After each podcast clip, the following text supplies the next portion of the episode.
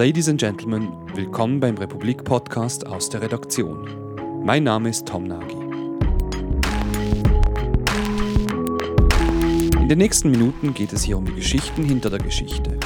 In dieser Reihe rede ich mit Journalistinnen der Republik über ihre Stories und darüber, wie ihre Expeditionen in die Wirklichkeit den Weg auf die Bildschirme der Leserinnen und Leser finden. Das heutige Gespräch dreht sich nicht um eine einzelne große Geschichte, sondern um eine Reihe von kleinen.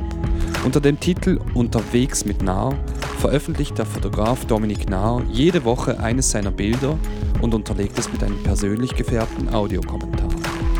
Das Ergebnis sind kleine Kunstwerke, die den Betrachter für ein, zwei Minuten aus der Wirklichkeit reißen und ihn Momente im Leben des Fotografen nachfühlen lassen. Dominik, herzlich willkommen bei Aus der Redaktion. Ich würde gerne damit einsteigen, wie du das beschreiben würdest für jemanden, der das noch nicht angeguckt hat. Es ist sehr einfach. Eine Rolle, 36 Bilder in einer Rolle. Und da finde ich dann ein Bild, die die Geschichte erzählt, die ich erzählen will. Und welche Geschichten willst du erzählen? Äh, das, jede Woche ist das anders. Es, es kommt vom Alltag oder es kommt vom Einsatz, wo ich bin, gerade ob es jetzt Japan ist oder jetzt äh, private Sachen wie äh, zurück nach Zürich kommen, nach you know, fast vier Wochen weg oder jetzt gehe ich nach Hongkong äh, meine Mutter besuchen und wir müssen räumen, weil sie kommt das erste Mal in 45 Jahren zurück in die Schweiz. Äh, und natürlich ist das eine starke Kolumne, denke ich, diesen Moment zu fotografieren.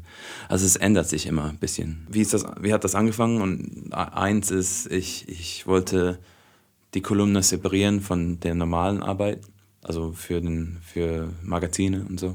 Und dann dachte ich, es wäre super speziell, wenn man einfach eine Kamera hat, die Republikkamera ist und die bleibt separat von der, von der Arbeit.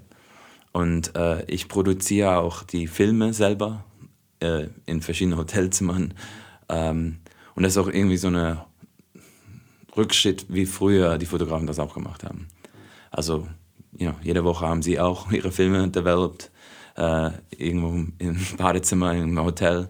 Und dann haben die Bilder dann mit alten Trans, you know, ähm, Faxmaschinen auch so geschickt. Also für mich ist das so irgendwie eine Hommage zu der, äh, zu der alten äh, Style of Arbeit. Die Kolumne jetzt bei der Republik hat ja auch einen Bewegtbildaspekt. Du zoomst ja ganz langsam auf dieses eine Bild herein und unterlegst das mit, den, mit der Audiospur. Ja, die Audiospur, das kam, ich hatte eine Ausstellung bei Fotostiftung Schweiz und wir hatten keinen Katalog, wir hatten digitalen Katalog. Also Leute konnten durch die Ausstellung durchlaufen und fast 30 Bilder ähm, durch Audio, äh, Audio zuhören. Ähm, und so kam die Idee, dass das hat sehr gut gepasst, dass man über ein Bild oder eine Situation redet. Äh, und dann kam die Idee, dass man eben die Contact Sheet hat, dass man sieht den Kontext um das eine Bild und dann zoomt man langsam in das Bild rein, das dann ähm, äh, das ich dann auch ausgesucht habe. Tokio, Japan. In den ersten Tagen da. Ich muss sagen, dass die normalerweise sehr verwirrend sind. Wenn ich vom Westen zum Osten fliege, habe ich immer sehr viel Mühe mit Jetlag. Ich bleibe oft im Osten von der Stadt. Sie ist ein bisschen mehr monoton, ein bisschen ruhiger.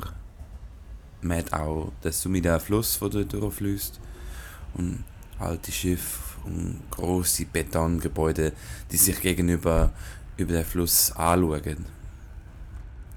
In diesen ersten Tagen weiß ich eigentlich überhaupt nicht, was für ein Datum es ist. Ob es morgen oder Abend ist. Oder überhaupt wir im Jetzt sind. Und nicht in der Vergangenheit. Oder in der Zukunft. Jetzt neben den visuellen Elementen gibt es eben auch die Audioelemente, die du dann auch mit Found Sounds äh, unterlegst. Also man, man hört eigentlich das Bild, man hört die, die Audiokulisse. Wie muss man sich das vorstellen? Bist du eigentlich ständig mit einem Rekorder und einem Fotoapparat unterwegs, falls irgendwann so ein Moment kommt? Ja, also normalerweise, da fliege ich, irgendwo, ich irgendwo hin, ich habe meine Kameras dabei und seit Jahren fotografiere, fotografiere ich nicht mehr regelmäßig, wenn ich nicht am Arbeiten bin, also nicht im Einsatz bin. Das ist so ein On- und Off-Switch. Aber seit ich diese Kolumne habe, habe ich eine Kamera immer dabei und meistens auch an ähm, und äh, fotografiere fast täglich jetzt. Also, äh, also nicht täglich, aber doch, ich, ich versuche verschiedene Sachen. Es ist gerade auch der Anfang, also ich gucke, was passt, was nicht passt. Was zeichnet dich für, für dich einen Moment aus, den du mit unterwegs, mit nah ähm, festhalten möchtest? Ähm, oft geht es doch um eine gute Geschichte. Das, ich bin halt Journalist, auch wenn's, äh, wenn ich ein Fotograf bin und auch wenn das eine analoge, ein analoger Prozess ist. Ich bin immer noch Fotograf und Journalist und suche halt gute Geschichten. Und manchmal hat es halt Pausen. You know, ich habe ich hab paar Geschichten aus Japan gemacht, aber natürlich für die Woche, wo ich dann zurückgekommen bin, da war es halt das Zurückkommen, die Geschichte, weil da renne ich jetzt nicht gleich wieder weg irgendwo anders hin, muss mal irgendwann mal zu Hause sein. Wenn ja die Geschichten, äh, wenn die veröffentlicht werden, sind die komplett ohne Text, ohne Erklärung da. Eine bewusste Entscheidung? Ja, das war, das, dass man wirklich auf die Audio-Tracks auch äh, you know, zuhören soll ähm, und, und und so einfach eine Pause hat, nichts lesen. Ähm, Republik, natürlich wissen wir, es hat sehr viel Content und sehr viel zu lesen. Ich glaube, auch von Leuten, die mir äh, erklärt haben, was sie mögen, war, dass, dass es eine kurze Pause ist vom Lesen. Du hast bis jetzt sechs Kolumnen veröffentlicht. Gibt es eine davon, die dir besonders am Herzen liegt, weil sie vielleicht gut auf den Punkt bringt, worum es dir geht, wo es dir gut gelungen ist?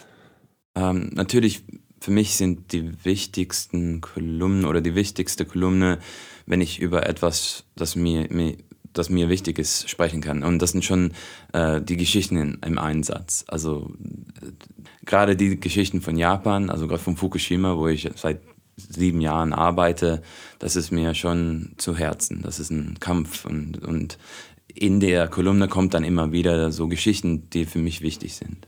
Das wäre jetzt gerade meine Überleitung gewesen zu, zur Größenfrage.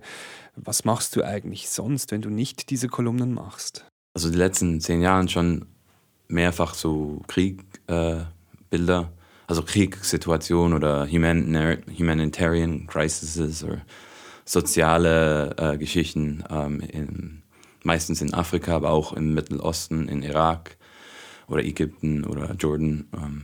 Und das ist ja doch eher ein ungewöhnliches Feld, zumindest in unserem Breitengraden. Wie bist du dazu gekommen, dieses Themenfeld für dich auszuwählen? Also ich bin auch in Hongkong aufgewachsen, also ich bin ähm, Auslandsschweizer. Ich habe noch nie als Schweizer in der Schweiz gelebt und ich bin ähm, und in Hongkong äh, sieht, sieht man die Welt ein bisschen anders. Man lag irgendwie nah zum Geschehen und äh, der Turning Point ähm, für mich war, äh, ist ein Club, der heißt der Foreign Correspondence Club, die FCC. Und ähm, das ist so der Mekka für Korrespondenten in, in uh, Asia-Pacific-Region. Also aus der ganzen Welt. Ja, nee, so mehr so uh, Asien, ja. uh, so ein Asien-Hotspot für Korrespondenten. Und der ähm, Foreign Correspondence Club ähm, hat Bilder von Nick Ut und Larry Burroughs, ähm, ähm, Henry Hewitt und all die berühmtesten Kriegsfotografen, äh, Vietnam-Kriegsfotografen. Das, das, sind alle Bilder sind da. Und ähm, Larry Burroughs ist einer von meinen Lieblingsfotografen, weil er auch äh, in Farbe fotografiert. Da können wir auch noch drüber reden, Farbe versus Schwarz-Weiß. Ich bin eigentlich Farbfotograf. Ich würde nie sagen, dass ich Schwarz-Weiß-Fotograf bin, aber das hat sich jetzt gerade geändert mit der Kolumne. Ähm, und, und, und wie er den Vietnamkrieg in Farbe fotografiert hat, hat mich wirklich berührt. Und er hat früher in Hongkong gelebt und dann ist er in Vietnam gestorben und man sieht halt alle Fotografen oder Korrespondenten, die im Einsatz gestorben sind und Members waren. Und ich dachte immer, wenn mal, wenn etwas passiert, bin ich auf, der, auf dieser Liste. Man ist honored in a way. Du hast gesagt, eben dieses FCC war ein Turning Point. Wie hast du den Weg dahin gefunden? Ähm, der FCC war eigentlich der einzige Club, so, wo man halt eine Bar hatte und trinken kann in den, in den äh, äh Early 70s und mein Vater war Member da. Ähm, und er, es, es, gab noch nicht so viele Clubs oder so, also so, wo man sich äh, treffen kann. Und natürlich die besten Clubs sind die Journalist Clubs, weil da geht's immer, da ist immer einer wieder von irgendwie crazy gekommen und ähm, die Geschichten sind sehr lebendig und meistens sind die, die meisten noch da um 3 Uhr morgens und Äh, und so hat man sich da gefunden. Und die Bar ist so oval-shaped. Und du hast die, die alten Journalisten auf der linken Seite, die Bankers auf der rechten Seite, die neuen Journalisten hinten. Äh, es ist ziemlich witzig, wie das alles so aufgebaut ist. Ähm, und ich wollte immer reingehen, aber ich durfte nicht rein, bis ich alt genug war. Und dann, als ich drin war, dann, das hat, ich habe diese Bilder dann angeguckt und dachte, so, das ist die Arbeit, die ich machen will. Wie fängt man das dann konkret an? Weil der Wille ist vielleicht da, aber das Können nicht, das Netzwerk nicht. Wie, wie bist du das dann angegangen? Ähm, ich, also ich war, ich habe angefangen als Zeitungsfotograf für die South China Morning Post, das ist die englischsprachige Zeitung in Hongkong.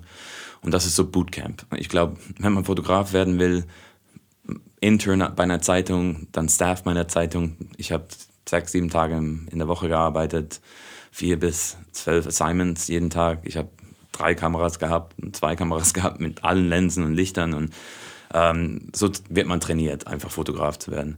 Aber es war mir ein bisschen dumm, sehr viele Press-Conferences und ähm, CEOs zu fotografieren und so. Und ich wollte näher ans Geschehen gehen und ähm, dann habe ich äh, gekündigt und ähm, habe gehört, da war so irgendwie. Hm, und dann habe ich gehört, dass äh, so Krise war in East Timor. Und mein Vater war sehr calm und hat mir gesagt, wie ich da hinfliege. Ähm, und bin ich dann einfach hingeflogen. Und man, diesen Entscheid macht man nicht, doch, den macht man einfach so. es, es hat eine Linie und entweder schritt man über diese Linie oder man bleibt hinter der Linie. Das ist einfach ein Schritt und der Schritt ist mal im Flugzeug reinsitzen. Und nach diesem Schritt war der Schritt getan und dann gibt es noch ein Zurück? Ja, es gibt immer ein Zurück, also nicht immer. Aber es gibt, es sind sehr viele kleine Schritte, die man macht. Ähm, täglich mache ich kleine Schritte. Äh, ich, wenn mir das Gefühl ist, hier, diese Straße geht, irgendetwas ist nicht richtig, dann fahre ich zurück. You know? Man macht immer Entscheidungen ähm, Schritt für Schritt. Ähm, also du fliegst nicht direkt in Krisengebiet. Sogar am Flughafen kann man sich entscheiden, ob man in die Richtung geht oder in die Richtung geht oder zurückgeht. Und konstant ist man am evaluating die, die, die, die ähm, Situation. Spielt da das Bauchgefühl auch eine große Rolle? Ja, ganz viel. Ja. ähm, man muss schon irgendwie Gefühl haben und auch ein Vertrauen ins Bauchgefühl haben, dass man auch zuhört. Und jedes Mal, wo ich nicht zugehört habe, bin ich in ein Problem reingegangen. Es war ganz klar, mein Bauch hat gesagt, jetzt sollen wir gehen. Ich so, noch ein Bild. Und dann ist etwas passiert. Ich weiß jetzt nicht, wie viel Mal das Bauchgefühl mich gerettet hat, aber ich weiß, dass jedes Mal, wo etwas passiert ist, hatte ich noch eine Warnung von meinem Körper. Was, was ist passiert? Wie muss man sich das vorstellen, wenn etwas schief geht? Man kommt in Situationen, wo man einfach nicht so leicht rauskommt. Ähm, ähm, oder man entscheidet sich für einen Fahrer, der doch vielleicht nicht ähm, calm bleibt. Und wir, es fängt dann mit Schüssen und so. Und er denkt, er geht vorwärts, aber er geht rückwärts, aber guckt vorwärts oder weiß ich was. Das ist immer so, so kleine Momente, die dann wo es richtig schräg geht. Und plus, das, das eigentlich das, ähm, das Gefährlichste in dem Business ist, sind Autounfälle. Ich bin, war in so vielen Autounfällen. Es ist entweder krank werden oder Autounfälle. Nicht, nicht angeschossen werden oder so. Die Bilder, die du dann veröffentlichst, wonach suchst du in diesen Bildern? Was willst du mit ihnen erzählen? Also am, am Anfang war es schon, ich wollte so nah wie möglich zur Realität kommen. Ich, ich, ich habe das Fernsehen nicht mehr getraut. Ich wollte mehr hinter der Kamera sehen. Also was ist, was ist da, was sie mir nicht zeigen? Also ich dachte, irgendwie lügen die oder beschränken sie meinen Blick an, an die Realität. Und, und so war, und darum bin ich auch zu diesen Plätzen hingefahren äh, und wollte meine eigene, meine eigene Version zeigen. Ähm, und natürlich, da ist so ein Kampf dabei, you know, Geschichten, die man nicht normalerweise hört, zu erzählen. Darum war ich, weiß ich was, zehnmal in Somalia oder habe den Kongo-Krieg fotografiert, den letzten, oder weiß ich was, äh, oder Sudan illegal reingegangen, dass ich die Nubian äh, Rebellion fotografieren kann, die jeden Tag und jetzt auch gerade bombardiert werden. Und die ganze Civilization ist, ähm, Kinder sind versteckt in den äh, Bergen, was wie so nat natural Bunkers sind. Ja. So Geschichten halt. Also, oder Fukushima oder weißt du, so ein Kampf. Ich war, ich war hungrig für Kämpfen, also mit Bildern, nicht mit, mit meinen Händen. Du hast vorhin erwähnt, dass du den Bildern, die du so im Fernsehen gesehen hast, nicht getraut hast. Jetzt hast du eigentlich die Realität mittlerweile in bestimmten Gebieten gesehen. Hat sich dein Misstrauen bestätigt oder ist es einfach schwierig, das so abzubilden, wie es ist?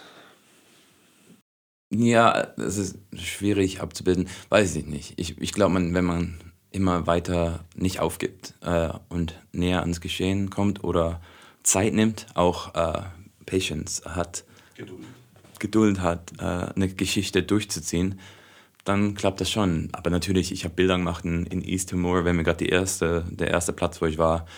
Ähm, und, und meine Mutter ruft an, ja, ich habe gerade BBC Report gesehen, das sieht ja alles, also alles brennt. Ich so, ja, ich sitze jetzt gerade mit einem Kaffee und hier ist alles okay, you know, like, eine Realität ist auch, dass, dass wir als also Fotografen oder Fernsehproduzenten schon das Extremste auch brauchen und benutzen, um, um eine Geschichte zu erzählen. Mhm. Also, dass man einen Ausschnitt nimmt, der längst nicht der Gesamtrealität entspricht, aber weil er den Konflikt vielleicht gerade schön illustriert, dass man das dann überproportional aufbläht vielleicht. Ja, nee, ich meine, man kann auch, ich, ich habe auch Quiet Moments in meinen Bildern und so. Es ist nicht, dass man diese Sache aufbläht. Es ist einfach, man muss irgendwie fokussieren, was das Problem ist. Natürlich kann man in South, so, reden wir über South Sudan, zeigen, dass Juba jetzt eine krasses, große Stadt ist und vor sechs Jahren war da nichts da. Oder wir können darüber reden, dass halbe Millionen Leute am Rennen sind in Unity State alleine und 2,8 Leute am Rennen sind im Land, jetzt vermutlich drei Millionen, ähm, weil Krieg da oben ist. Also man, man muss halt fokussieren auf den, äh, was man, über was man sprechen will. Das letzte Beispiel, da Menschen auf der Flucht, da ist großes Leid. Dieses Leid siehst du, das kriegst du mit, dokumentierst es. Inwiefern lässt du das an dich heran und inwiefern grenzt du dich davon ab? Seit 2000, würde ich sagen, seit 2008 bis jetzt letztes Jahr war ich immer on the road. Also ich kam nie, also nie richtig zurück irgendwo. Ähm, natürlich habe ich in Nairobi gelebt, ähm, aber ich war halt oft im Einsatz. Und ich glaube, so habe ich damit äh, mich zurechtgefunden, dass ich halt immer wieder am Rennen war. Ähm, oft war das Problem nicht, wenn ich im Einsatz war und diese Bilder gemacht habe und in diesen, diesen Situationen war. Es war oft, wenn ich zurückgekommen bin und eine kurze Pause gemacht habe. Wie, wie Ferien. Man wird krank in den Ferien, weil auf einmal alles runtergeht. Meistens hatte ich Probleme beim Zurückkommen. Und darum war es viel leichter, einfach sich wieder zu, sich zu bewegen und wieder in Geschichten reinzugehen. Unterwegs mit Nah, um den Bogen zu schließen, das ist sehr viel ruhiger, da ist nicht Leid. Ist das auch eine Ergänzung oder eine, eine Art ähm, Erlösung oder von, von der anderen Arbeit? Ich bin jetzt gerade in die Schweiz gezogen. Mein Leben hat sich komplett verändert, also 180 Drehungen. Ähm, ich habe früher in Nairobi gelebt, ich habe you know, in Somalia oft gearbeitet und so. Also ich war in der Gegend überall am Rennen. Und jetzt bin ich in Zürich. Und natürlich ist das total ein anderer, anderer Lebensstil jetzt ja. gerade. Also ich bin und hoffentlich äh, mit der Kolumne ähm, können Leute auch mitgucken, wie, ich, wie mein Leben jetzt gerade am Verändern ist. Und ähm, natürlich bin ich dann vermutlich wieder mehr im Einsatz, aber jetzt habe ich gerade ein Bett heute zusammengebastelt mit IKEA. Dinger. Also ist, jetzt geht es gerade halt nicht anders. Ja. ähm, aber sobald ich irgendwie meinen Fuß hier fasse, dass ich dann schon wieder in den Rhythmus komme, dass auch, ähm, dass auch, dass ich auch wieder in Plätzen gehe ich, wo ich gern würde äh, fotografieren und Geschichten erzählen, die mir wichtig sind. Äh, ja, ich gehe eigentlich jetzt gerade wieder auf, äh, zurück nach Fukushima, weil ähm, the Anniversary für den Tsunami und Earthquake ähm, äh, ist am 11. März und, und ich versuche jedes Jahr da zu sein und zu dokumentieren. Also das ist von mir aus, ich, ich muss gehen. You know, das, also ich kämpfe immer noch und ich glaube, ich brauchte einfach ein bisschen eine Pause von, von den Regionen, die ich sehr oft fotografiert habe, in Ostafrika oder, oder Westafrika. Einfach irgendwann mal etwas Neues versuchen. Ähm, du bist in der Schweiz am Ankommen, noch nicht komplett da. was hast du für Pläne für die nächste Zeit? Ähm, ich bin jetzt auch Virtual Reality Director, also ich mache Virtual Reality Films. Einer von unseren Films, ich arbeite mit einem Amerikaner, dem Sam Wilson, und wir machen unseren Film jetzt gerade über Fukushima, ähm, weil ich denke, es bringt noch einen näheren Schritt zur Realität. Ähm, also es ist journalistische Virtual Reality? Ja, ja, es ist Documentary Virtual Reality oder Immersive Doc Documentaries. Mhm. Ähm, also nichts, nichts ist staged oder so. Also es ist total im Moment da sein. Und, und es ist eine Ergänzung zu der Arbeit, die ich jetzt schon gemacht habe. Aber ich, ich, ich finde, es, ist, es funktioniert gut, weil es eben noch näher zur Realität ist. Man kann alles angucken in dem, in dem Shot. Also du guckst, wo immer du hin willst. Mhm. Logischerweise versuchen wir auch so nah wie möglich zu Leuten kommen. Ähm, aber ja, es ist ein neuer Prozess, wie, wie halt das, die, ähm, die Kolumne auch. Herzlichen Dank für das Gespräch. Wir werden weiterhin deine Bildkolumne anschauen und hoffen auf viel Virtual Reality und spannende Geschichten. Ich auch. Danke.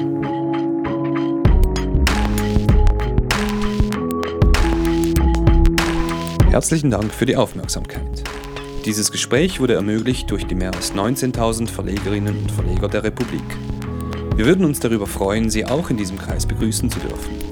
Alle Informationen dazu finden Sie unter www.republik.ch. Und sollten Sie Rückmeldungen zu diesem Podcast haben, freuen wir uns über eine Mail mit Lob, Tadel und allem dazwischen an kontakt.republik.ch. Als Produzent dieses Formats wirkte Marco Dinardo, am Mikrofon waren Dominik Nahr und Tom Nagy. Bis zum nächsten Mal.